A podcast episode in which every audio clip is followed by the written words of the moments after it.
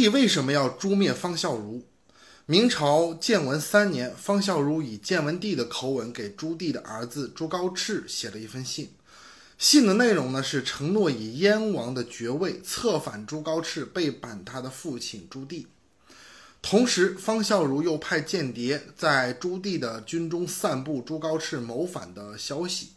就在朱棣高度怀疑的时候，朱高炽把这封信原封不动地送到了行营，朱棣呢才反应过来，这是离间计。自此，朱棣对方孝孺的离间计呢怀恨在心。在朱棣心中，方孝孺已经是必死之人了。但是朱棣呢却并不想杀他，也不能杀他。当时朱棣刚刚起兵出北京的时候，他的谋士呢姚广孝给朱棣送行。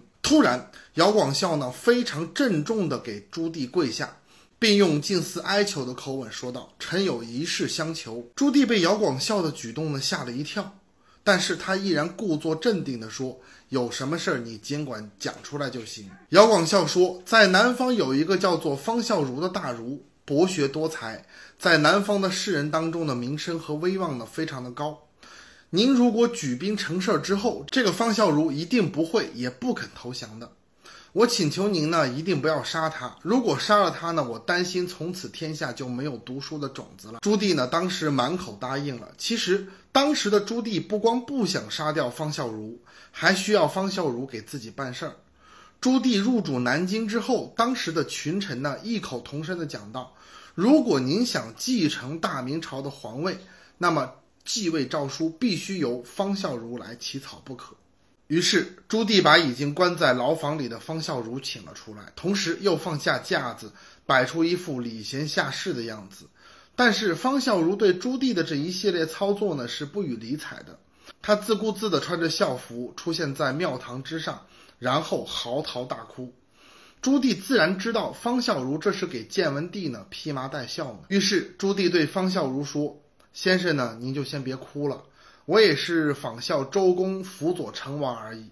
方孝孺问：“成王现在在哪里呀？”朱棣说：“哎呀，这个他一不小心把自己烧死了。”方孝孺接着反问：“那你为什么不立建文帝的儿子为皇帝呢？”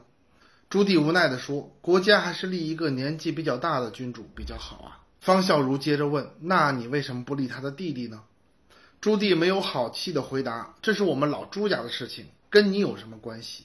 然后朱棣强忍着没有发怒，走到了方孝孺的身边，很客气的对方孝孺说：“昭告天下的文书，非先生亲自撰写不可，你不要这样，弄得你我都很难堪。”然后朱棣让人递来纸笔，方孝孺直接把纸笔扔到地下，接着边哭边骂。朱棣看到这一幕呢，也不发作，依然平和的说。方先生，你不怕死吗？方孝孺回答说：“死就死了，这个诏书呢，我是绝对不会替你写的。”朱棣这个时候呢，就已经压不住火了，但是依然很平和的说：“难道方先生不怕株连九族吗？”方孝孺说：“即便你诛我十族又如何？”朱棣已经忍无可忍了，方孝孺果然被诛十族。所谓的十族啊，就是九族之上再加上学生和朋友。史书记载，朱棣诛方孝孺十族，可以说是不折不扣的屠夫行为，死者共计八百七十三人。更为残忍的是，每个人在死之前都会被带到方孝孺的面前，然后当着方孝孺的面处死，最后才轮到方孝孺本人。朱棣简直就是蛇蝎心肠。那么方孝孺，我们该如何评价呢？方孝孺这个人呢，确实有气节。也可以说是铁骨铮铮的一条英雄好汉。问题在于，你方孝孺做英雄好汉，自然是你个人的事情，但是你总不能要求家人和学生去送命。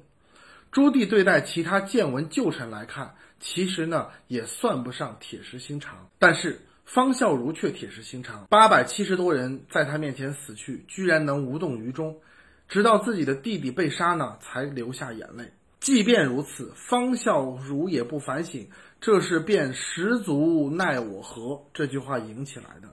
那么，方孝孺有没有其他的办法呢？当然有。你朱棣不是自称周公吗？自称周公的人是不会诛人九族的。成功就是这样回答曹操的，结果自己全节家人全身。方孝孺却只有学问，并无智慧。建文皇帝的很多昏招啊，多半是出自方孝孺之手。这其实也不奇怪。程朱理学之后，大多数读书人呢，要么虚伪，要么迂腐，反正脑子里呢全是浆糊。但是在当时崇尚以德治国的明朝社会，方孝孺的故事呢广为流传。朱棣在强大的舆论之下，竟然也出现了精神紧张的情况，甚至开始疑神疑鬼。于是朱棣觉得，南京这个地方可能真的住不下去了。